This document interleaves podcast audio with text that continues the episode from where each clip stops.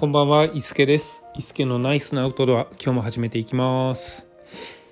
えっ、と、今日ね、実は、あの、日中にちょっと収録をしてみたんですけれども、っていうのもですね、あの、まあ、子供が怪我をしてっていうところから、なかなかこの配信のリズムをつかめないというようなね、お話を前回させていただいたんですけれども、そのリズムがつかめないのであればいっそのこと夜の収録ではなくってあの昼や朝にですねちょっと空いた時間に収録してみようということで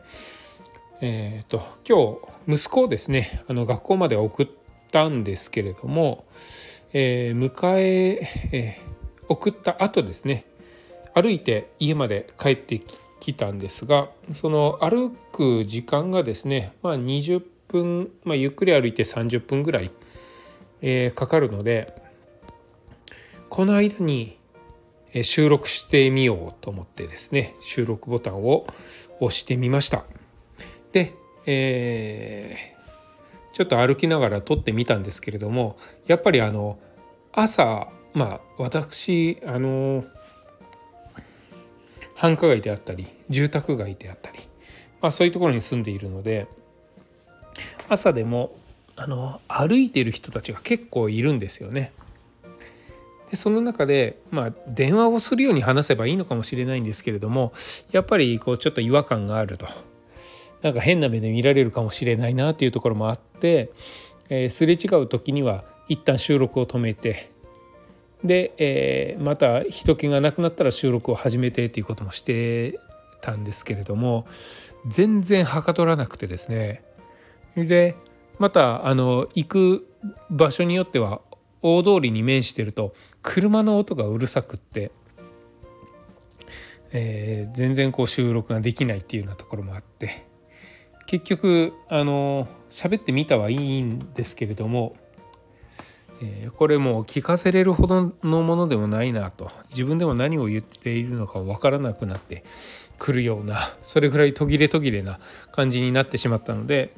やっぱりあの落ち着いてまあ静かなところで時間をとって収録するのがやっぱり一番いいのかなっていうふうには思いました。はい。なので、えー今ですね、えー日付を超えてしまったんですけれども、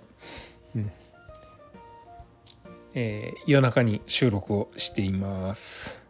はいまあ、そんなこんなでね今日は何の話をするかって言いますと、えー自転車のですねタイヤ交換をしてみましたっていうようなねお話でございます。えー以前あのマウンテンバイクの、えータイヤがもうちょっとね寿命が来ているっていうことで、えー新しいものを購入したいっていうようなねあの配信をしたことがあったんですけれども自転車のね、えータイヤって大きく分けて3つですかねありまして、えー1つがまず普通のタイヤですね。中にこうチューブを入れて、えー外側にこうタイヤをつけるタイプ。で、え2つ目がその中のチューブがないタイヤチューブレスタイヤというんですけれども、まあ、チューブが入っていない分軽量にもなりますしさらにパンクのリスクが低くなるっていうのがあります。はい、で、え3つ目がその合いの子ですねチューブレスレディというものなんですけれども、えーチューブを入れて走ることもできますし、えーチューブなしチューブを入れない代わりにですね中に特殊な液体を入れて、えー空気が抜けないようにしてですねで走るまあどっちも使えるっていうものがあります。で私がですね結局買ったのはこの最後のチューブレスレディという、えーどっちにもチューブを入れても入れなくても使えるっていうタイヤを購入しました。で、えー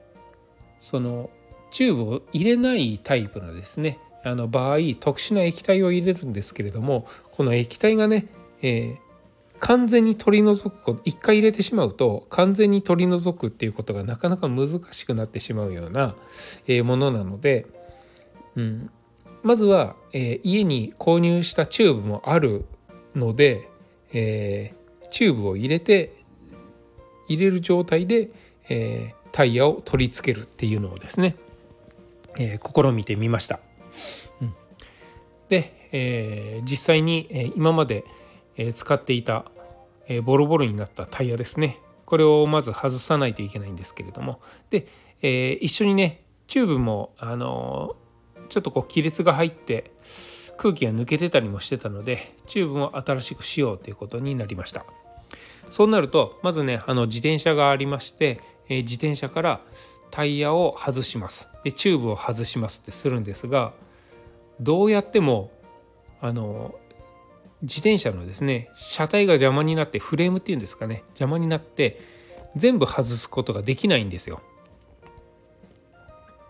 うん、なのでまずは、えー、ホイールからですねタイヤを外してでタイヤだけになった状態でタイヤだけホリホイール込みのあの、まあ、フレームから外した状態で、えー、タイヤを外してチューブを外して新しいものを入れ込むっていう話、えー、ことなんですけれどもあお風呂が沸いたようです。はい、えー、これ終わったらお風呂に入りたいと思います。はいはいお風呂が沸きましたということで、えー、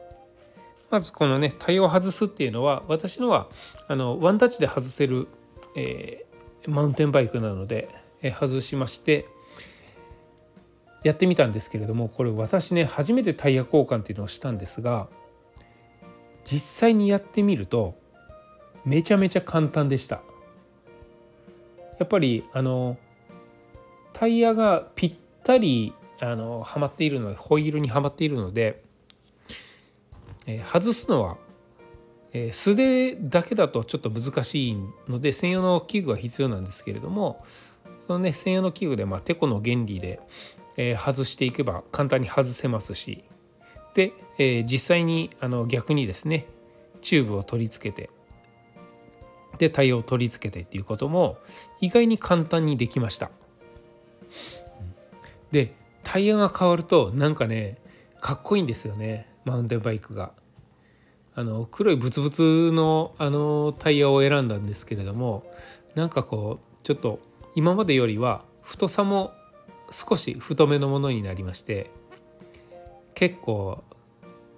何て言うんですかね。ちょっと武骨な感じ。いやあ今まではあの